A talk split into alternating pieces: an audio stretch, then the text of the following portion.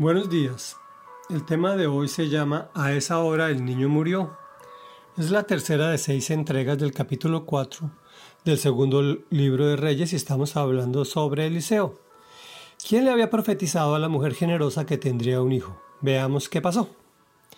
En efecto, la mujer quedó embarazada y al año siguiente, por esa misma fecha, dio a luz un hijo, tal como Eliseo se lo había dicho.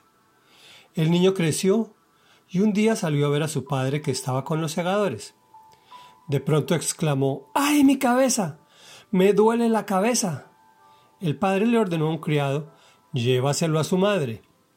El criado lo cargó y se lo llevó a la madre, la cual lo tuvo en sus rodillas hasta el mediodía. A esa hora el niño murió. Entonces ella subió, lo puso en la cama del hombre de Dios y cerrando la puerta salió. Después llamó a su esposo y le dijo, Préstame un criado y una burra, enseguida vuelvo. Voy deprisa a ver al hombre de Dios. ¿Para qué vas a verlo hoy? le preguntó su esposo. No es día de luna nueva ni sábado. No importa, respondió ella. Entonces hizo aparejar la burra y le ordenó al criado. Anda, vamos, no te detengas hasta que te lo diga.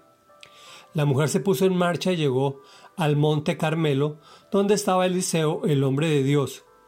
Este la vio a lo lejos y le dijo a su criado, Wisi, mira, ahí viene la tsunamita. Corre a recibirla y pregúntale cómo está ella y cómo está su esposo y el niño. El criado fue y ella respondió que todos estaban bien. Pero luego fue a la montaña y se abrazó a los pies del hombre de Dios. Wisi se acercó con el propósito de apartarla, pero el hombre de Dios intervino. Déjala. Está muy angustiada y el Señor me ha ocultado lo que pasa. No me ha dicho nada. Señor mío, le reclamó la mujer, ¿acaso yo le pedí a usted un hijo? ¿No le rogué que no me engañara? Reflexión.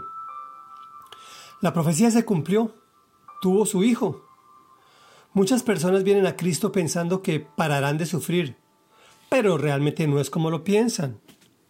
El tener personas amadas, bienes, salud, etcétera, etcétera, etcétera, nos eleva a la posición de probabilidad de perderlo.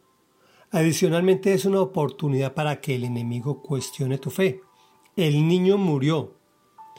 La mujer no actúa precipitadamente al punto que el marido no se da cuenta. Realmente los hombres somos poco detallistas. Niño enfermo, más medio de transporte, más hombre de Dios, más sigilo, más prisa. Tienes razón. No había forma que el marido sospechara que el niño había muerto. Señoras, por favor téngannos paciencia. Somos lenticos pero no malintencionados. ¿Te abrazas a los pies de Dios cuando tienes graves problemas?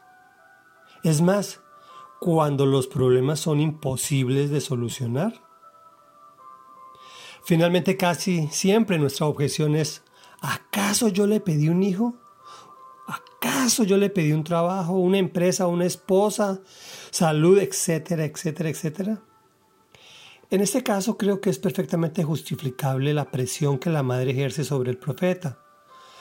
Bueno, la historia continuará mañana. Oremos. Padre de la Gloria, te alabamos y te bendecimos en el nombre de Jesús. Tu palabra siempre se cumple. No queremos venir a ti, mi Cristo amado, pensando que estás a nuestro servicio y pararán los acontecimientos difíciles de nuestras vidas.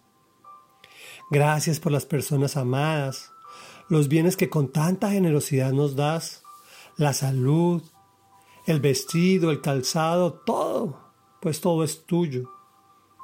No permitas que el enemigo nos arandee. Te lo pedimos en el nombre de Jesús.